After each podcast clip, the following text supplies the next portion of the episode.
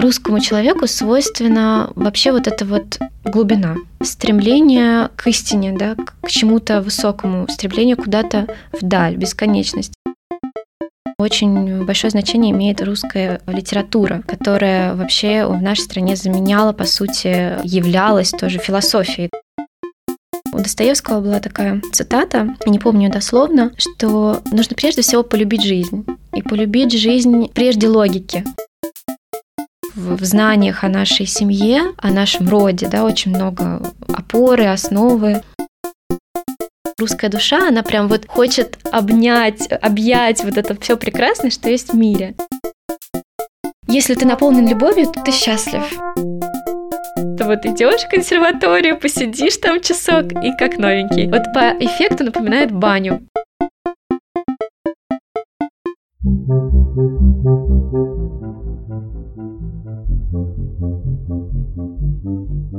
Это подкаст «Счастье» и его ведущая Катя Алексеенко. В своем подкасте я разговариваю с разными интересными людьми, задаю им вопросы о счастье, расспрашиваю об их личном пути к счастью и о том, из чего оно складывается. Так, от выпуска к выпуску я собираю пазл с картины нашего русского счастья. Подписывайтесь на подкаст, чтобы не пропустить интересные истории моих гостей и разобраться в теме счастья вместе со мной.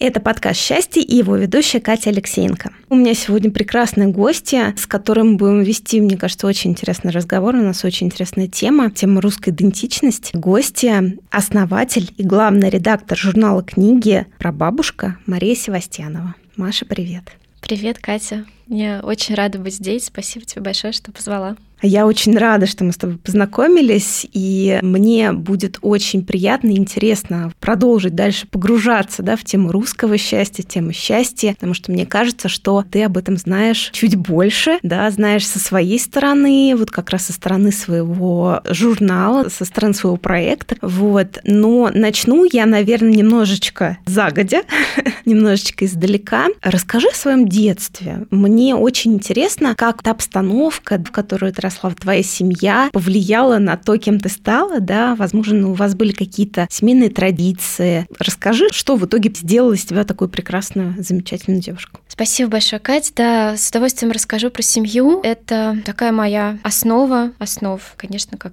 мне кажется, для многих людей. У меня семья большая, хотя я единственный ребенок, у меня нету ни родных, двоюродные есть, но они живут далеко. Мы, к сожалению, не так часто общаемся. А вот именно в ближайшем круге таких вот детей, сверстников никогда не было. Но при этом очень большая семья, бабушки, прабабушки, тети. И всегда мы собирались на любые праздники или какие-то выходные, просто очень часто мы собирались большой, большой семьей за большим столом. Обычно это было либо у бабушки с дедушкой, либо у моих родителей у нас дома. И это, ну, я не знаю, там человек минимум 12-14, вот так вот. А сейчас, когда еще к нашей семье прибавилась семья моего мужа и все его родственники, то это получается вот на какие-то большие праздники человек 20 точно. Это здорово, это, конечно, не просто собирать такую большую компанию часто, но я понимаю, что действительно мне очень повезло, и мне кажется, что, наверное, не у всех, да, есть возможность в одном месте вот так часто собирать разные такие разные поколения. Особенно было здорово во время пандемии, на самом деле я вспоминаю это время с теплотой сейчас, потому что в загородном доме моих родителей жили мы, мои родители, вот мы с дочкой, с маленькой, мой дедушка, то есть прадедушка, ее прабабушка. И вот постоянно у нас было вот 8-9 человек, причем абсолютно разные поколения. Это было просто, ну, я думаю, когда бы мы еще вот так вот вместе пожили, это, конечно, потрясающе. Вот, поэтому мне кажется, вот это вот как какой-то образ большого семейного стола, где представлены разные поколения, это зашито в меня в подсознании просто, и это для меня очень важно. Семья у меня в Москве живет не так долго, я вообще первая из семьи родилась в Москве. Изначально большая часть семьи приехала из Сибири. А в Сибири оказались тоже из самых разных мест. Бабушка вообще в Владивостоке родилась. Вот какая-то часть семьи из европейской части переехала просто вот до переезда в Москву,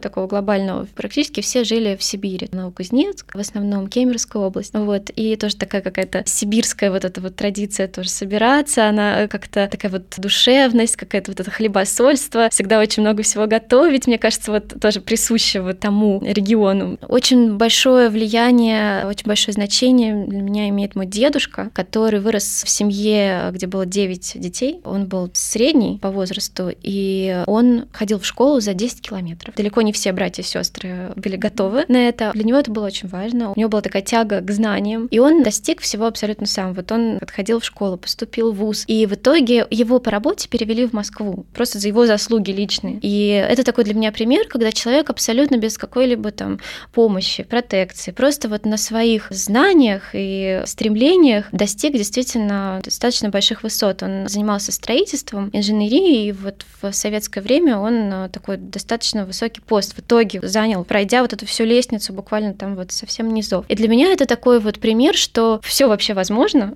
и если ты действительно чего-то очень хочешь, если ты много работаешь и вот вкладываешь свою душу в дело, то можно достичь практически всего, что ты хочешь. И вот этот пример, ну еще пример моих родителей тоже, ну вот дедушка как такой вот семейный патриарх, он еще такой для меня пример доброго и искреннего, такого светлого человека. У нас с ним очень, очень теплые взаимоотношения, и вот он для меня такой во многом пример. Еще, конечно, традиции семейные, праздники, общий стол, какие-то постоянные разговоры по душам за чаем, церковные праздники. Тоже не могу сказать, что издавна семья была воцерковленная. Очень многие в семье пришли к вере вот как раз в 90-е годы. Многие были уже крещенные, но вот именно ходить в храм мы стали с 90-х годов, когда вот я родилась в 91-м. Там моя мама и папа и тетя, они как раз покрестились вместе со мной, по сути. И вот с тех пор это стало такой неотъемлемой частью жизни, церковной праздники и походы в церковь по воскресеньям. Для меня это такая неотъемлемая часть жизни. Что-то такое, без чего я не могу представить. Вот я, ну, практически каждую неделю мы бываем в воскресенье в храме с мужем и с дочкой. И это то, что дает очень много сил, и это такая вот основа. Вот, поэтому это тоже, это неотъемлемая часть, и она идет, конечно, с семьи. Скорее, наверное, от родителей, от моей тети, которая крестный тоже является. Вот. Могу сказать, мы собирались на даче, тоже в 90-е годы. Дедушка, папа, дядя построили дачу своими руками. И вот этот дом, куда мы каждое лето приезжали, собирались тоже там большой, большой семьей. Бабушки там был огромный огород. И вот эти вот тазы с клубникой. Почему-то тогда она мне не нравилась, клубника. Я думаю, что ж такое? Почему, когда ее было просто море, я почему-то ее не очень хотела есть. Сейчас бы я просто смела. Вот. Я тоже вот эти воспоминания, когда спрашиваешь про семью, да, про традиции, я сразу вот переношусь вот это вот лето, вот эти запахи скошенной травы, яблони, вот это огромное поле, которое сейчас, кстати, застроено, к сожалению, туман, который вот стелится, там еще такая, сейчас уже деревня такая стала больше похожа на коттеджный поселок, а тогда она была прям деревней, там ходила бабушка с козами, там бегали куры, и было ощущение, я как бы не деревенский ребенок, да, у меня не было такого опыта жизни в деревне, я знаю, что бывают семьи, у кого бабушки прям вот с домами, которые исконно такие, или прабабушки, да, и вот в детстве есть воспоминания прямо именно о деревне. Но тут, по сути, у меня получилось коснуться тоже вот такой вот русской деревни, хотя я приезжала только летом и не, не так надолго, и как бы мои бабушка с дедушкой, они просто купили там участок, построили дом, то есть они не были частью этой деревни, по сути. Но вот эту жизнь я видела, и вот мне кажется, тогда вот это тоже на меня очень большое влияние произвело. Я там с друзьями бегала по этому полю, собирала букеты, вот это вот запахи травы, вот это мы сидели с бабушкой перед сном на балконе, смотрели, как туман потихонечку подбирается к нам все ближе-ближе. И вот эти вот какие-то звуки такие деревенские, этот отдаленный лай собаки, вот какие-то абсолютно такие простые, но а, мне кажется, каждому знакомые с детства звуки, запахи, впечатления. Вот я очень благодарна, что у меня это было. И эти воспоминания, они где-то тоже в глубине, и они как такой вот личный опыт соприкосновения с такой русской природой, русской деревней. Мне кажется, вот в моем интересе к этой теме тоже большое значение имеет. Расскажи, как ты в итоге вот это все, вот эти традиции, вот эти воспоминания решила воплотить вот в прабабушке, в этом э, журнале, в этой книге?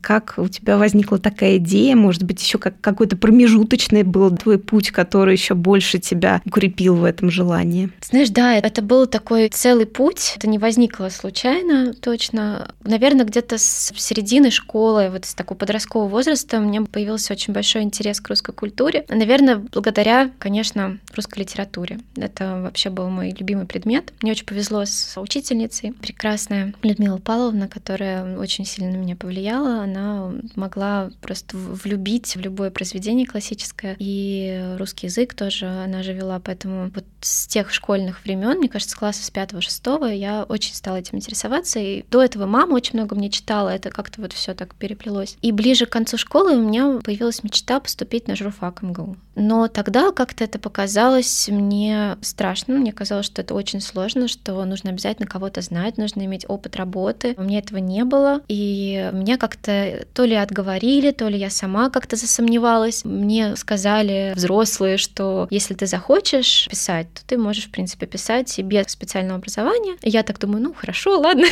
вот, и в итоге я поступила тоже в МГУ, но э, факультет, который называется Высшая школа бизнеса, это, по сути, что-то похожее на экономический, только больше с уклоном именно в менеджмент, в бизнес. Ну, такая вот, можно сказать, первая российская бизнес-школа. По такому примеру западных программ у нас была абсолютно такая не похожая на традиционную российскую систему образования. У нас был очень маленький курс, у нас очень много было практики, то есть не было разделения, по сути, на лекции, вот семинары, а все было подряд. Мы очень много делали презентаций, проектов. С первого курса был очень серьезный английский, и мы делали проекты уже сразу на английском, учились год на английском, у нас были англоязычные преподаватели. Мы ездили во Францию на полгода по обмену. Это был потрясающий опыт. И сначала я думала, что, боже, что я здесь делаю, потому что я абсолютный гуманитарий, и вот это все предметы, типа там, я не знаю, высшая математика, там финансы и так далее. Я вообще закончила школу с золотой медалью, но для меня вот эти предметы были очень сложные. Я, конечно, ну, это для меня было большое испытание. А вообще учеба была непростая. Вот. И даже были у меня такие мысли, что, ну вот, все-таки надо было мне поступить куда-нибудь на гуманитарный. Что же такое? Вот, наверное, я все-таки что-то неправильно сделала. У меня были такие мысли тогда. Сейчас их уже нет. Но я это дело как-то не забывала. Я то, то где-то что-то писала, старалась в каких-то участвовать там газетах или что-то такое. И когда пришло время думать про магистратуру, я решила пойти на программу, которая называется «Издательское дело». И поступала в несколько вузов, а поступила в несколько вузов в Лондоне и в NYU в Нью-Йорке. Вот, но выбирала из нескольких, в итоге решила поехать в Лондон и поступила там в University of the Arts, College of Communication. Там несколько подразделений, есть там колледж, который посвящен моде, еще там несколько, вот это именно коммуникации были. И программа называлась Publishing. Вот. И почему я вообще решила туда поступить? Там финальный проект, помимо диплома, мы защищали в виде практической работы. Мы в небольших группах с студентами из разных стран делали журнал. То есть мы прям вот непосредственно от нуля, с самого начала э, до печати. Там была небольшая типография реально, прям вот на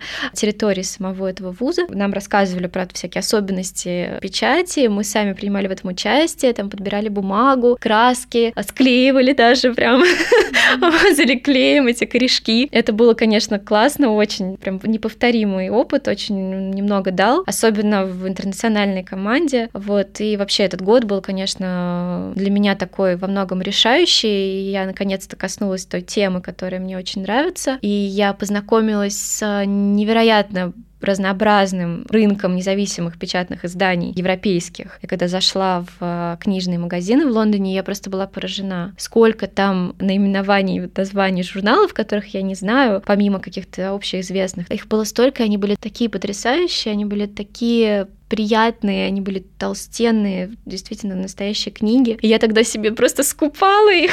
Мне все очень нравилось. Там продавались не только, естественно, английские, но и французские, итальянские, и немецкие. И до сих пор я их, я их храню бережно, и во многом они меня вдохновляли. Я прям обращалась к ним, когда думала про верстку, дизайн моего журнала, книги. Вот, это такой был очень важный этап напитывания вот этим опытом, вдохновением. И тогда уже я понимала, что уже какое-то время мне хотелось делать свой проект на тему русской культуры. И тут я поняла, что вот когда-нибудь у меня будет свой журнал. Вот именно тогда я, я еще вообще не понимала, как, но я знала, что мне этого очень хочется. Это именно то, что вот мне бы хотелось сделать именно что-то печатное, что вот можно хранить дома, передавать другим поколениям, я надеюсь. Но что-то такое, что вот можно потрогать, да, подержать в руках. Меня как-то никогда не, не очень вдохновляло все, что касается digital сферы. Я понимала, что это нужно, что без этого никак, естественно, но это не дает мне такого вдохновения и отдачи, mm-hmm. как то, что напечатано, конечно же. Вот. После того, как я закончила магистратуру, я вернулась в Москву, искала работу, немножко поработала в сфере fashion, потом оказалась на собеседовании у Петра Аксенова, у которого уже несколько лет тогда существовал его ювелирный дом Аксенов, и я поняла, что это просто просто какое-то стопроцентное попадание, потому что абсолютно все то, что мне нравится, вот все, что я люблю, все, что меня вдохновляет, этому посвящены коллекции. Просто вот коллекция, посвященная русскому балету, русским сказкам, Романовым и так далее, и так далее. И каждый раз эта новая коллекция — это просто какой-то фейерверк вдохновения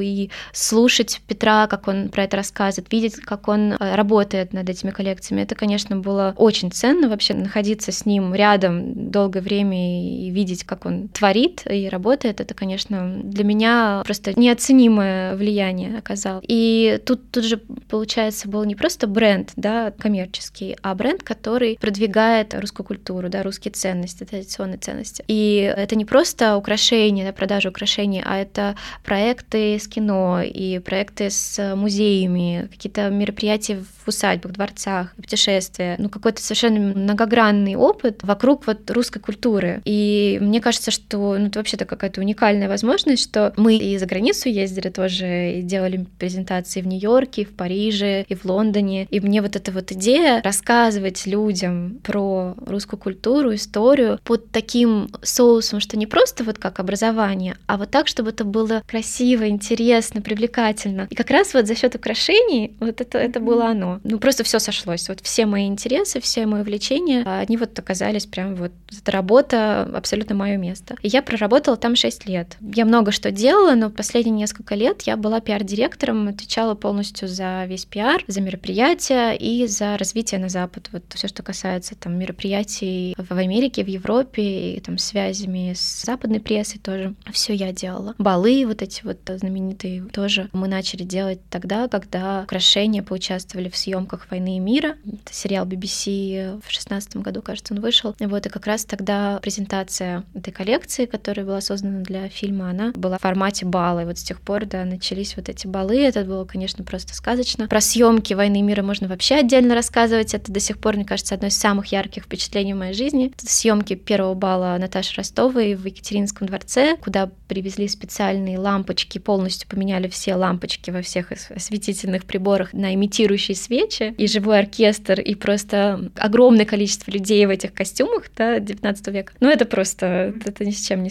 сравнимо. Это Лили Джеймс, которая в перерывах ела на полу в коридоре свой салат и рассказывала мне про то, как только что они закончили съемки аббатства Даунтон и показывала фотографии. Я такая, да-да, классно. Это было, ну, просто очень здорово, конечно, сказочно. Вот. Это была действительно такая работа мечты, которая очень много мне дала. Но по прошествии шести лет, получается, у меня родилась дочка, и какое-то время продолжала работать из дома, дистанционно. Уже, конечно, не могла так активно участвовать, потом поняла, что просто сложно, очень такой сложный ритм, и ушла. У меня были какие-то отдельные свои личные проекты немножко, ну, я вот там где-то год с небольшим, я прям полностью посвятила материнству. Для меня это тоже был такой очень важный период какого-то, наверное, переосмысления многого, какого-то внутреннего взросления, перерождения тоже, да, вот во многом благодаря дочке очень многое внутри меня изменилось, чему я очень рада тоже. И как раз когда началась пандемия, как-то так совпало, я отправилась на курсы для журналистов, которые организовывал журнал Seasons. Вообще тоже моя большая любовь. Там тоже, не знаю, с первых курсов университета я их постоянно покупала. Огромное вдохновение для меня и ориентир, пример. Вот. И потрясающе просто преподаватель журфака Светлана Юрьевна Сидорова вела курс «Креативный текст», и мы раз в неделю встречались и писали на ну, самые разные темы, такие довольно личные, я бы даже сказала, терапевтичные темы. И какая-то необыкновенная атмосфера вот этого сообщества людей, небольшая группа, и это давало такую поддержку в это сложное время. И я просто вот ждала этого дня, одного дня в неделю, когда мы собирались в Зуме, и мы писали, постоянно были какие-то задания, мы читали это вслух, и столько было поддержки и силы в этом. И я после этого курса начала писать, вот в том числе на сайт газеты «Коммерсант», как раз на тему русской культуры и украшений, мои две любимые темы. И и как-то вот с этого все пошло, то есть я как-то больше повернула в сторону именно журналистики от, от пиара. И э, увидела в какой-то момент, что на журфаке открылась программа для уже э, людей с высшим образованием, годичная, которая называлась «Журналистика стиля жизни». Совместно с Seasons, опять же. Куратором этой программы была Светлана Юрьевна, которую я уже знала. И, естественно, я просто не задумываясь, сразу же все отправилась туда, и это был потрясающий год. Вообще, как раз именно вот все, что я хотела, вот чего я чувствовала, что мне не хватает, да, каких-то знаний, навыков. Мне кажется, я все основное там получила. И невероятная была группа девочек, очень-очень приятных, поддерживающих друг друга, замечательные преподаватели. И я наконец-то исполнила свою детскую мечту, вот то, что я хотела. Я наконец-то отучилась на журфаке, и это было просто потрясающе. Мне кажется, что если бы я пришла туда без всего вот этого багажа, который был уже у меня, наверное, это не было бы таким эффектом. И сейчас я уже понимаю, что весь вот этот мой путь с бизнес-образованием, это все было не случайно. И все сейчас, когда у меня уже есть свой проект, это мне очень, очень все пригодилось. И вот именно во время этой учебы я создала проект там на самом деле был даже это одно из заданий как бы таких проектных сделать, ну как типа бизнес-плана, да, какого-то медиапроекта. И так как-то преподаватели сказали, что ну если хотите, можете реально его запустить. Я такая, ну почему бы и нет? И как-то я такой очень серьезно это восприняла, как такое прям руководство к действию, типа все, давай, пора. А у меня уже очень очень давно были эти мысли, естественно. И тут как-то все так раз и все. И я создала про бабушку сначала в социальных сетях, и сайт, но сразу я, я знала, что это будет печатный журнал, просто, ну, сложно было сразу подступиться к нему, естественно, начать прям сразу делать журнал, а хотелось как-то немножко собрать какое-то сообщество, и мы начали с путешествий. То, что я делала на своей предыдущей работе, как раз к балам мы часто организовывали такие вот небольшие уикенды. Я это умею, люблю, и вот с этого мы и начали, и как-то это очень хорошо восприняли подписчики, собрались замечательные компании единомышленников, мальчиков, очень прекрасных, приятных девушек. Вот. И постепенно вот так вот мы просто вели соцсети и делали вот иногда такие путешествия, мероприятия там в течение нескольких месяцев. А потом э, решили к Пасхе выпустить выпуск первый печатный, посвященный именно этому празднику, традициям. Я решила, что вот надо попробовать сделать что-то такое хотя бы небольшое, но чтобы не было так страшно, да, сделать дальше что-то уже гораздо больше. И это получилось как-то очень быстро, буквально, наверное, за месяц небольшим мы сделали ну, журнал получился не толстый, он такой, страниц, по-моему, 50, что ли. Он именно посвящен Пасхе, про подарки, про традиции. Мы сделали прекрасную съемку у моей знакомой на даче, дача 50-х годов, такая в очень каком-то дореволюционном таком тоже духе. Старый-старый такой дачный поселок с соснами вековыми. Вот. И это было, конечно, эмоционально просто что-то необыкновенное. Какой-то такой вот первый значительный такой шаг к вот именно той мечте, которая изначально была. Вот. После этого был небольшой перерыв, потому что как-то было еще сложно прям сразу после этого журнала делать э, какой-то большой. Я так немножко подсобрала еще сил, энергии, и потихонечку начала собирать команду. Очень долго размышляла над темой, вообще над форматом, над тем, как это будет выглядеть внутри именно, да, с точки зрения контента. Собрала команду, мы устроили такой в зуме брейнсторм, это было тоже потрясающе столько людей присоединилось, которые вот многие до сих пор со мной. Я им очень благодарна, конечно. Такой был очень классный, вдохновляющий старт. Вот. И это было в январе получается, этого года. Мы долго очень обсуждали, выверяли эти темы, а где-то весной уже мы прям начали уже делать съемки, начали проводить интервью в конце весны. И вот все лето была очень активная работа. И вот в сентябре появился журнал. Вот такой вот я рассказала, такой прям путь из детства к журналу, который я вот сейчас так оглядываюсь назад, понимаю, что все было не случайно, все было очень вовремя и очень правильно. И эти какие-то кусочки пазла, которые в разное время мне казалось, что, может быть, надо было пойти на другой факультет или там еще что-то. Сейчас я понимаю, что я бы ничего не поменяла, что все это было так, как нужно. И все, что я сейчас делаю, вот я обращаюсь к своему опыту и понимаю, что все пригодилось. Просто вот все, чему я училась, все люди, с которыми я как-то соприкасалась, они все мне были для чего-то нужны. И всем очень благодарна.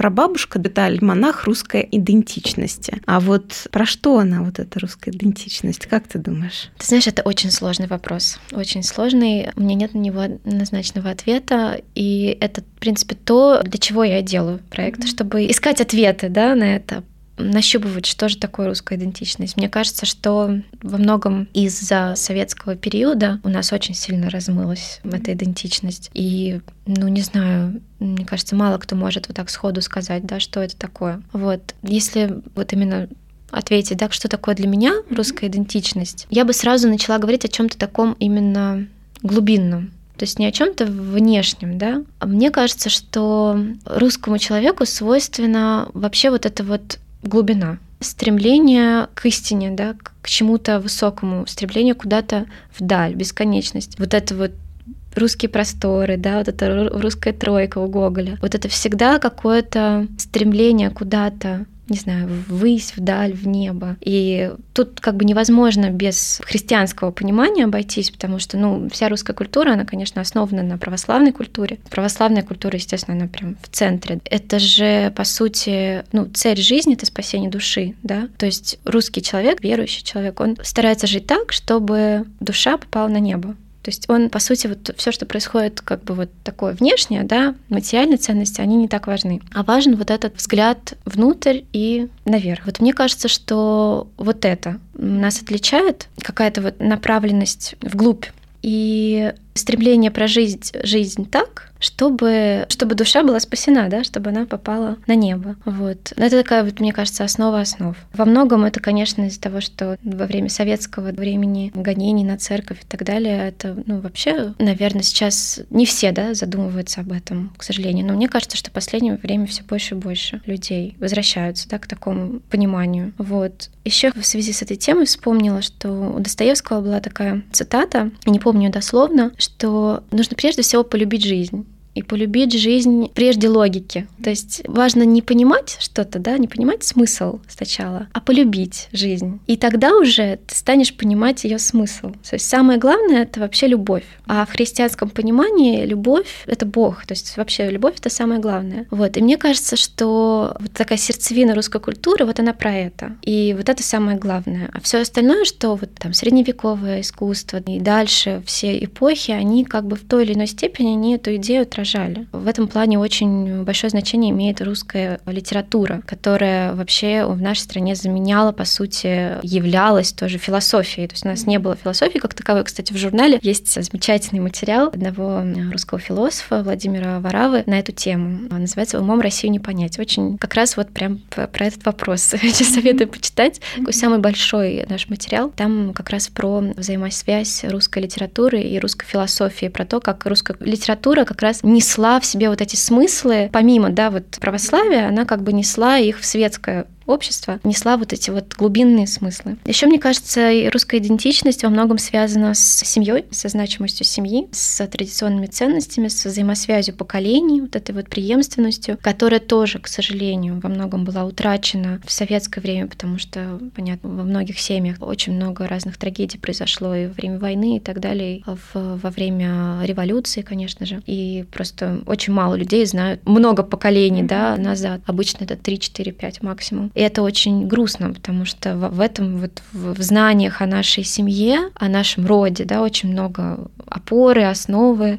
Помимо семьи еще хотела сказать, может быть, прозвучит необычно, мне кажется, русского человека характеризует не только вот эта направленность себя, себя, да, вот это к своей душе вовнутрь, но еще открытость миру. Есть такая особенность, тоже про это очень многие философы говорят, что русский человек, он очень открыт, ему очень хочется все узнать, ему интересны все разные страны, ему очень нравится путешествовать. И вот русская культура, она же напитана самыми разными культурами, да, европейской и азиатской, и вообще можно найти столько разных тем, да, и это всегда какой-то синтез, то есть мы как бы воспринимаем информацию извне, нам это так нравится, не знаю, и всегда вот это желание где-то почувствовать себя, там, попутешествовать, немножко вот как-то вот это ощущение дома, да, где-то получить еще, но потом все равно возвращение к себе, пересмысление этого, и из этого рождается вот что-то новое, да, как какая-то вот это интересный такой, получается, культурный синтез, и абсолютно что-то такое самобытное получается. И тоже вот в журнале у нас про это есть материал, связанный с русским домом, с русской усадьбой, про то, что русский дом всегда строился очень светлым, было много русской усадьбы, она всегда была такая просматриваемая, большие окна, свет, да, вот это вот абсолютно не дом-крепость, а дом, который открыт миру, который хочет в себя вместить мир. И вот это, мне кажется, русская душа, она прям вот хочет обнять, объять вот это все прекрасное, что есть в мире. Вот, мне кажется, это тоже очень важная такая характеристика. То есть очень сложно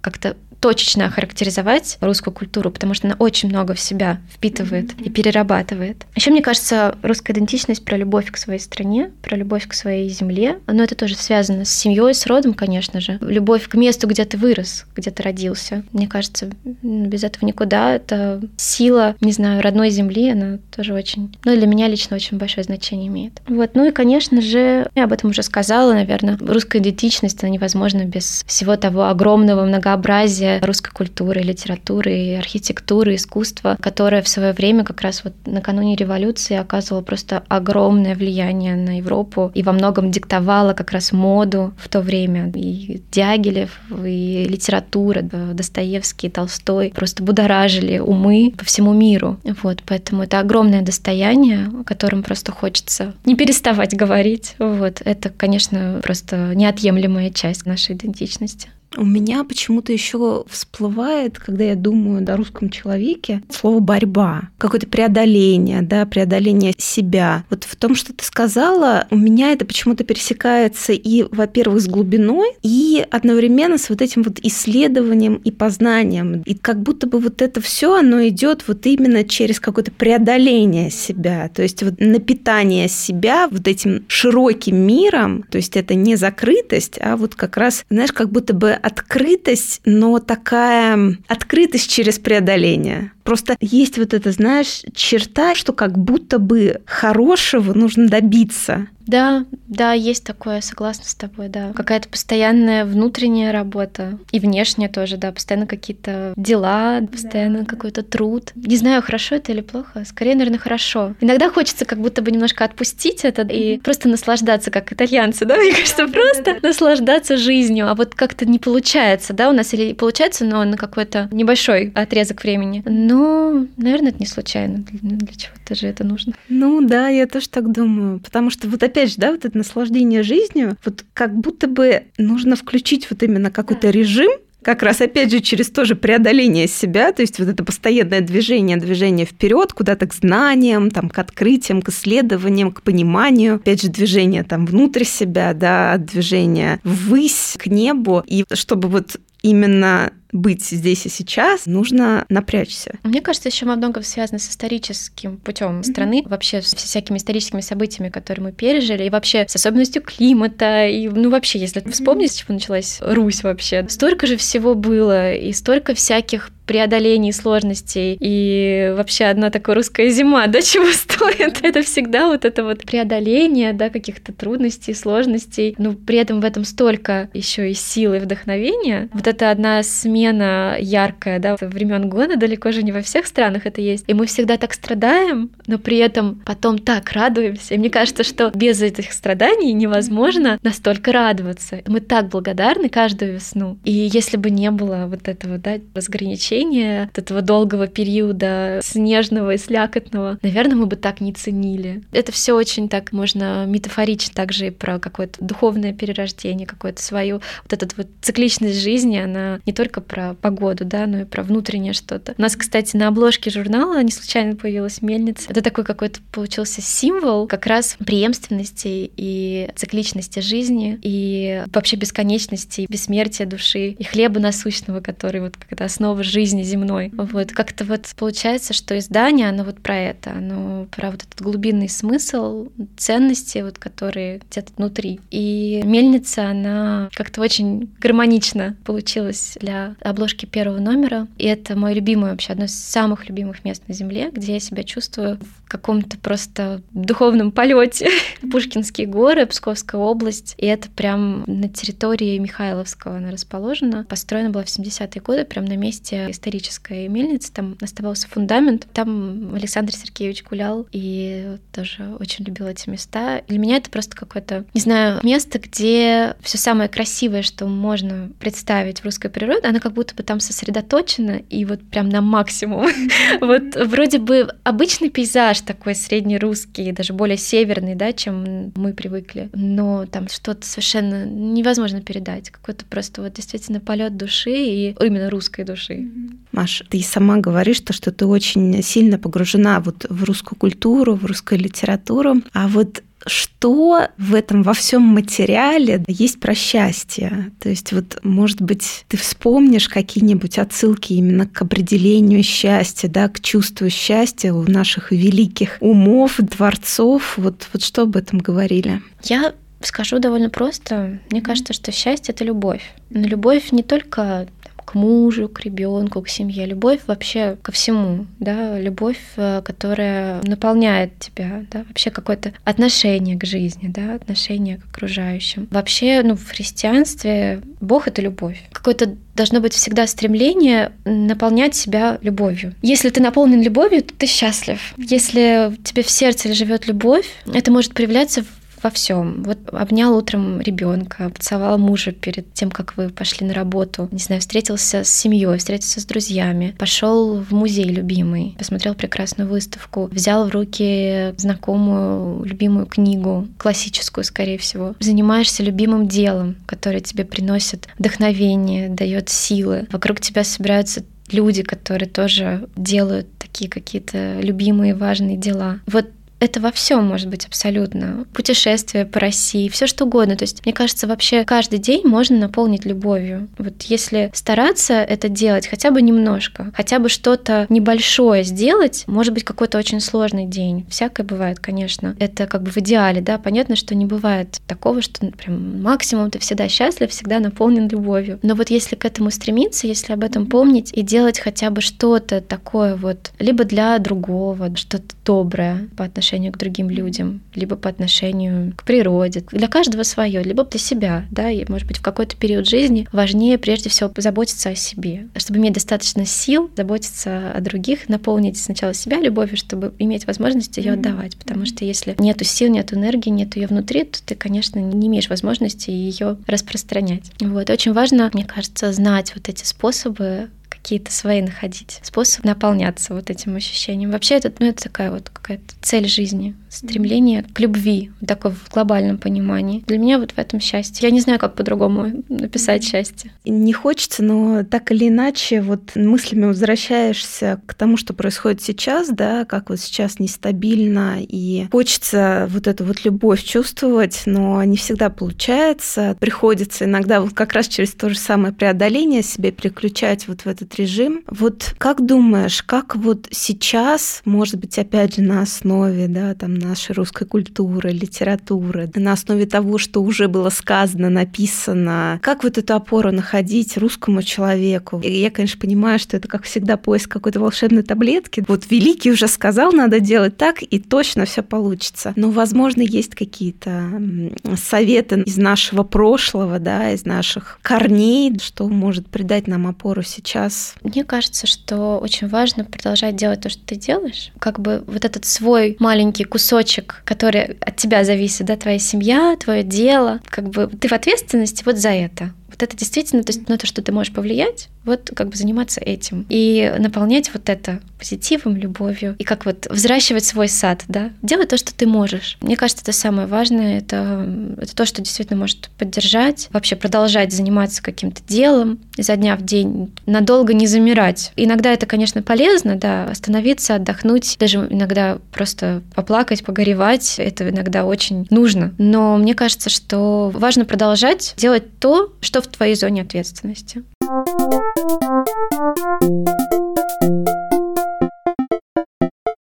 мы постепенно перешли, да, на какие-то вот в том числе личные, да, представления о том же счастье. Вот что для тебя счастье еще помимо любви? Есть ли еще что-то, что ты можешь туда же привнести? Ты знаешь, это просто такое глобальное определение. Но счастье, оно же, как я сказала, оно может быть в мелочах и в чем угодно. Ну, не знаю, я могу сказать о чем-то таком вот прям прикладном, да, что приносит мне там какую-то радость. Да, да, да. Это один из моих вопросов. Очень я люблю путешествовать. Это прям такое всегда было для меня очень хороший способ наполниться новыми силами и радостью. По России, кстати, тоже давно мы очень с мужем любили, любим путешествовать на машине особенно. Прогулки по городу, по усадьбам, по паркам. Если я очень сильно устаю, я уже знаю, я должна прогуляться в одиночестве. Для меня это прям поразительно, насколько быстро возвращаются силы. А если получится еще уехать, например, там на одну ночь куда-то одной, я так делала как-то в Петербург, был потрясающий эффект, и вернулась просто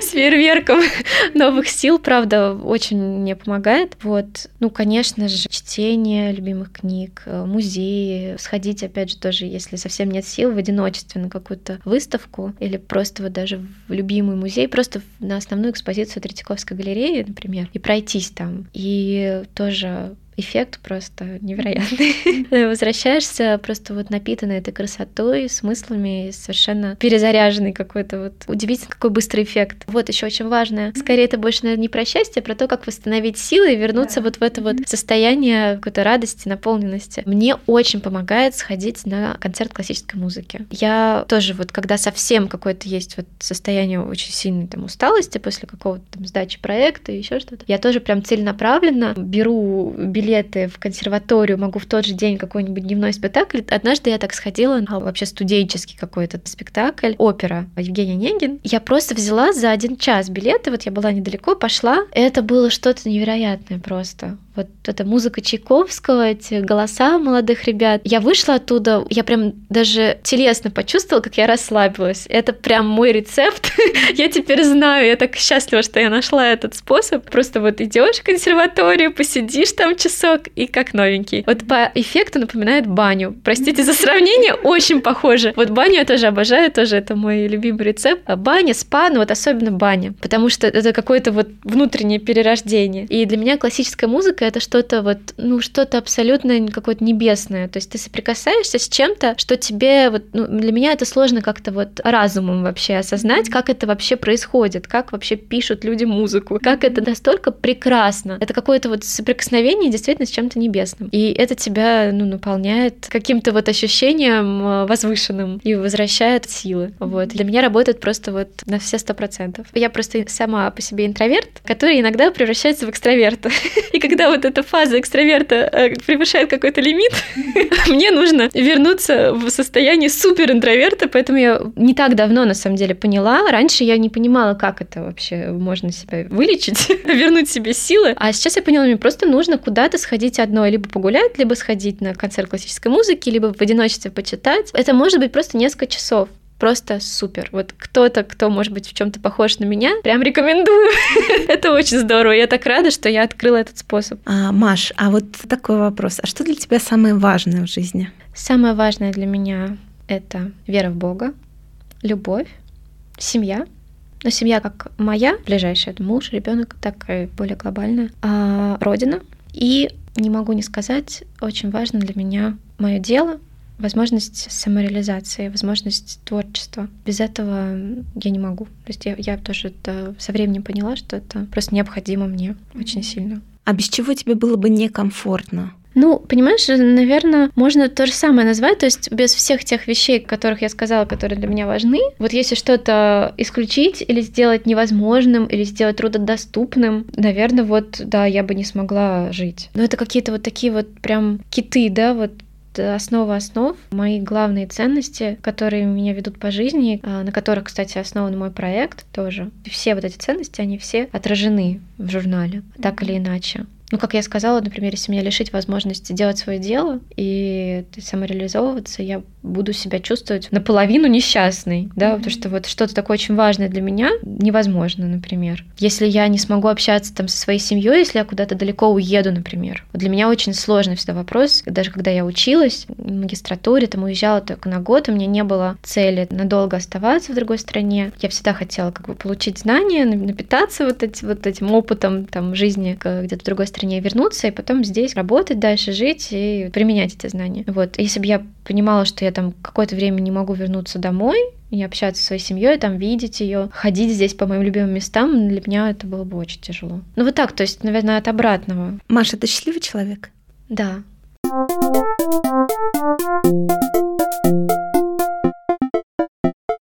Это знаешь, я бы хотела сейчас еще, чтобы ты рассказала чуть больше про номер книги журнала, про бабушка, как его можно купить, что там вообще в этом номере есть интересного, помимо того, что ты уже рассказала, и, возможно, может быть, какие-то планы уже есть на следующий номер, либо ты как раз еще пока восстанавливаешь и подпитываешься идеями и мыслями. Да, конечно, с удовольствием расскажу. Журнал можно купить на нашем сайте. Он сейчас потихонечку появляется в разных местах в розницу, то есть не только через сайт. Вот уже сейчас он доступен уже, уже несколько дней, как в книжном магазине Москва на Тверской. Скоро будет в книжном магазине Достоевский. В чайной нитка, вот в разных таких местах. Некоторые такие более глобальные, масштабные, некоторые такие вот ну, или камерные, но абсолютно точно попадающие с нами в, в одну эстетику и ценности, как нитка. Мы обязательно про это у себя в социальных сетях расскажем. Соберем список вот по Москве разные места, в Петербурге тоже. Сейчас уже начались продажи в новом бутике ювелирного дома Аксенов, который называется «Русская сказка» в отеле «Англитер». Туда мы уже просто успели передать, а еще там несколькими местами мы сейчас в процессе. Там тоже будут книжные, еще несколько таких вот схожих по эстетике проектов. Пока вот это Москва-Петербург, конечно, есть еще в Ростове-Великом замечательный гостевой дом, отель Сильвупле. Вот там тоже можно будет купить, посмотреть, полистать и купить. И тоже еще, возможно, в нескольких таких вот городах Золотого кольца и такие mm-hmm. вот поменьше, не такие крупные, как Москва и Петербург. Журнал, первый выпуск посвящен теме дом, но дом не только как вот жилище, да, там здание и так далее, но дом как ощущение. И это ощущение может быть связано с чем угодно. Это может быть для кого-то чувство дома, это услышать звуки классической музыки Чайковского, которые как-то особенно трогают сердце, и вернуться в какое-то особое состояние. Это может быть томик стихов Пушкина, который тоже какое-то произведение, которое с чем-то связано, какие-то строки. Это может быть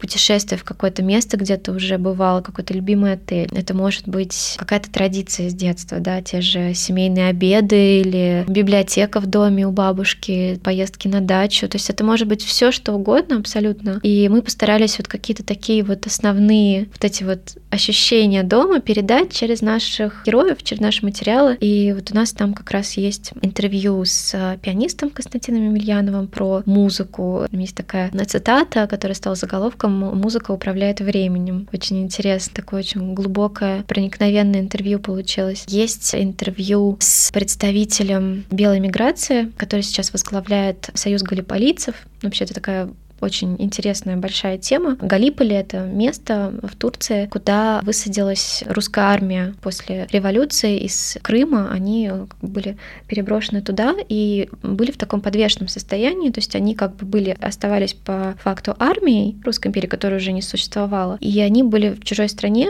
высадили просто в голое поле, там не было ничего, не было еды, и они были еще с семьями, и они там просто вот практически из ничего построили поселение, выживали там, конечно, конечно, были страшные условия. Они там создали библиотеки, театры, просто потрясающие. И об этом очень мало кто знает у нас. А это как бы вот стало такой отправной точкой зарубежной России, вот, которая сохранила все вот эти ценности, традиции царской России, о чем мы и пишем в основном, да, в нашем издании. И очень интересное интервью про вот это вот чувство дома, которое люди сохраняли в себе все это время, и несмотря на все вот эти страшные испытания, как им удалось вот это вот все сохранить, все эти традиции, потрясающий просто герой. Очень рекомендую почитать материал, которым я очень горжусь, тоже съемка в Академии Академии Вагановой, как тоже такой дом, учебное да, заведение, которое, естественно, для учащихся является стопроцентным вторым домом. И это просто уникальное место, такой дом русского балета, откуда все вообще пошло. И вот эти стены, улицы Зодчего Росси, легендарное место, которое для очень многих известнейших людей в русской культуре являлось домом и продолжает являться. Вот. И текст про историю этого места. То есть вот разные такие аспекты аспекты русской культуры, которые так или иначе вот раскрывают тему дома, чувство дома.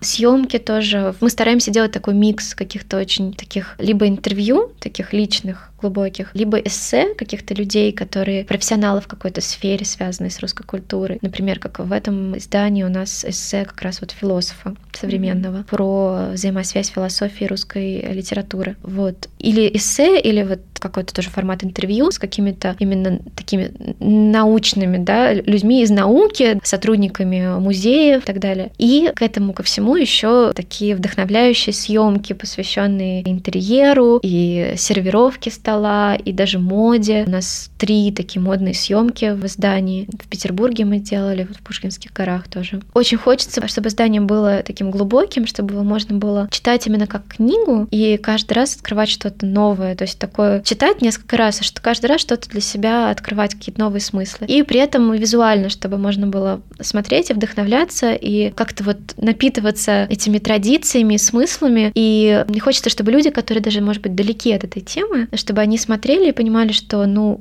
это не просто про историческое образование и реконструкцию, да, там каких-то там балов, еще чего-то такого, а это про жизнь, про современную жизнь, про возвращение традиций и ценностей, которые могут выглядеть абсолютно современно и уместно в современной жизни. Мне очень хочется сделать это, ну, грубо говоря, модным, чтобы людям хотелось наполнять свою жизнь вот, вот этим, вот этой красотой и возвращать вот эти смыслы, которые, к сожалению, во многом были утрачены в советское время. Вот. Журнал, он, он про это, про глубину вот эту и про вдохновение на какую-то такую вот более наполненную красотой и смыслами жизни. А уже есть планы по поводу второго номера? Да, есть. Журнал будет выходить дважды в год, потому что это такое коллекционное издание. Хочется, чтобы люди собирали себе в коллекцию вот постепенно собирались издания, и они будут, безусловно, как-то между собой перекликаться. Я могу сказать, это будет такой, наверное, эксклюзив. Второй журнал будет посвящен теме сад. Для каждого номера мы будем выбирать какую-то такую глобальную, широкую тему, которую можно рассматривать с очень разных сторон. Что сад, это может быть и в прямом смысле про сад какой-то красивый рассказать, потому что вообще как бы архитектуре ландшафтной, да, очень много смысла, философии, там очень много всего интересного и про сад как райский сад Вертоград, который mm-hmm. является, ну, сад прообраз, да, вот рая. И там тоже невероятное количество всяких смыслов и взаимосвязей. И э, вообще история цветов, там любимые цветы, я не знаю, императрицы Александры Федоровны. Вообще все, что касается там цветов, фруктов, плодов. Очень много разных символов, очень много разных смыслов, которые интересно поисследовать. Здорово, прям интересно, в какой форме, да, это будет. Я думаю, что можно ждать с нетерпением. Ну, сейчас есть чем наслаждаться. Есть первый номер, который только-только увидел свет, поэтому, да, обязательно надо воспользоваться и начать собирать коллекцию. Маш, спасибо тебе огромное за прекрасный разговор, очень вдохновляющий и одновременно с этим глубокий, как раз про ту самую глубину, про которую ты говорила, и про счастье в том числе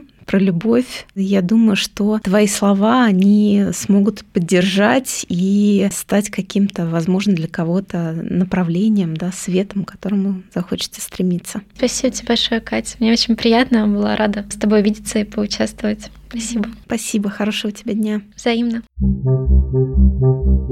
Это был выпуск подкаста «Счастье». Подписывайтесь на подкаст в удобном для вас приложении. Оставляйте свои комментарии и отзывы. Это поможет подкасту развиваться и даст возможность большему количеству людей найти свой путь к счастью. У проекта есть своя страничка во ВКонтакте, канал в Телеграм и блог на Яндекс.Дзен. Все ссылки вы найдете в описании выпуска. Давайте общаться, ведь общение – одна из важнейших составляющих счастья. Счастья вам и остаемся на связи. Ваша Катя.